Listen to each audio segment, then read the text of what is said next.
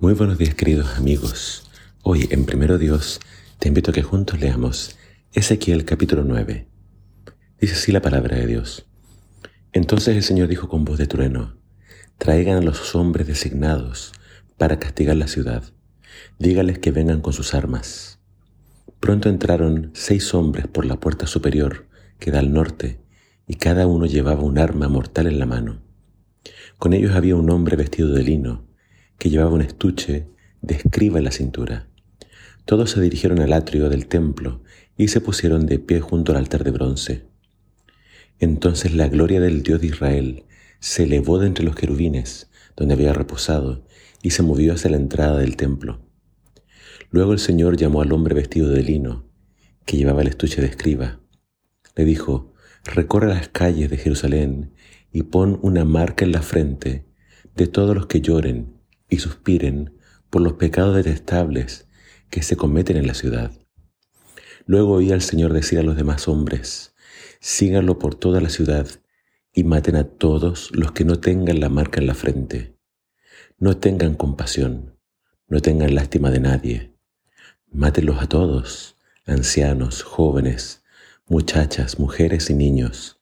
Sin embargo, no toquen a ninguno que tenga la marca. Comiencen aquí mismo en el templo entonces ellos comenzaron matando a los setenta líderes. Contaminen el templo, mandó el Señor. Llenen los atrios con cadáveres. Vayan. Entonces ellos salieron y comenzaron la masacre por toda la ciudad. Mientras mataban a la gente yo me quedé solo. Caí con el rostro en tierra y clamé, Oh Señor soberano, ¿acaso tu furia contra Jerusalén destruirá a todos los que queden en Israel? Me contestó, los pecados del pueblo de Israel y Judá son muy, pero muy grandes. La tierra está llena de homicidios. La ciudad está colmada de injusticia. Ellos dicen, el Señor no lo ve. El Señor ha abandonado esta tierra. Por eso no les perdonaré la vida ni les tendré compasión.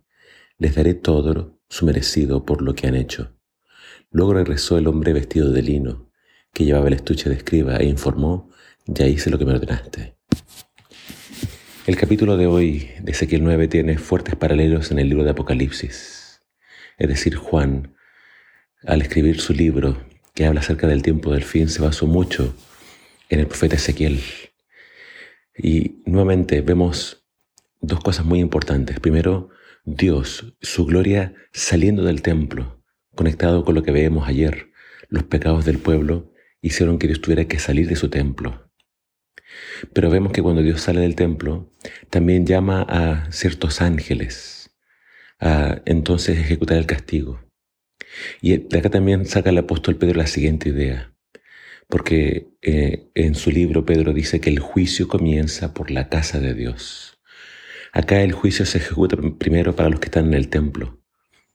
Dios le da su merecido, su castigo a aquellos que estaban contaminando la casa de Dios. Entonces en el tiempo del fin Dios también tiene que hacer un juicio, pero el juicio comienza por su casa. Es decir, los primeros a ser juzgados van a ser todos aquellos que profesaron ser hijos de Dios, todos aquellos que eh, dieron profesión de fe, ya sea cristianos o cualquier religión diría yo. Dios, a todos aquellos que tomaron su nombre, son los primeros en ser juzgados. Dios va a ver si sus vidas realmente se condecían con su profesión. Es decir, yo puedo decir una cosa, pero mi vida debe demostrar si soy o no soy hijo de Dios. Si yo digo creer, si yo digo tener fe, pero mi vida está llena de abominaciones, entonces hay un problema. El juicio comienza por la casa de Dios. Entonces la orden es, maten a todos, menos a los que reciban esta marca en su frente. Esto es en paralelo con Apocalipsis que habla de la marca de la bestia y el sello de Dios. En el tiempo del fin se van a salvar todos aquellos que reciben el sello de Dios. Y entonces, cuando se destruye Jerusalén, se salvan aquellos que tenían esta marca. Nuestras Biblias hablan de marca. En el original habla de la letra Tau, la última letra de, del abecedario, diríamos, eh, hebreo. Y la Tau en los tiempos de, de Ezequiel era como una T como, o como una cruz. Entonces, los ángeles tenían que matar a todos menos a aquellos que recibían, esta marca. ¿Quiénes recibían la marca? Dice acá, aquellos que eh, sufrían eh, y clamaban por las abominaciones que se hacían en Jerusalén. Es decir, sí, el mal era generalizado, pero había un grupo, un remanente fiel, un grupo que no estaba de acuerdo con lo que se hacía y no participaba de los pecados del pueblo. Así también va a pasar en el tiempo del fin. Aunque todo el mundo vaya en una dirección, aunque todo el mundo se aleje de Dios, Dios va a salvar a aquellos que se mantengan fieles, aquellos que creen y aquellos que vivan el Evangelio. Ellos serán salvos.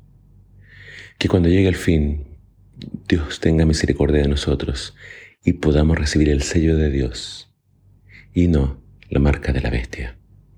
Que el Señor te bendiga.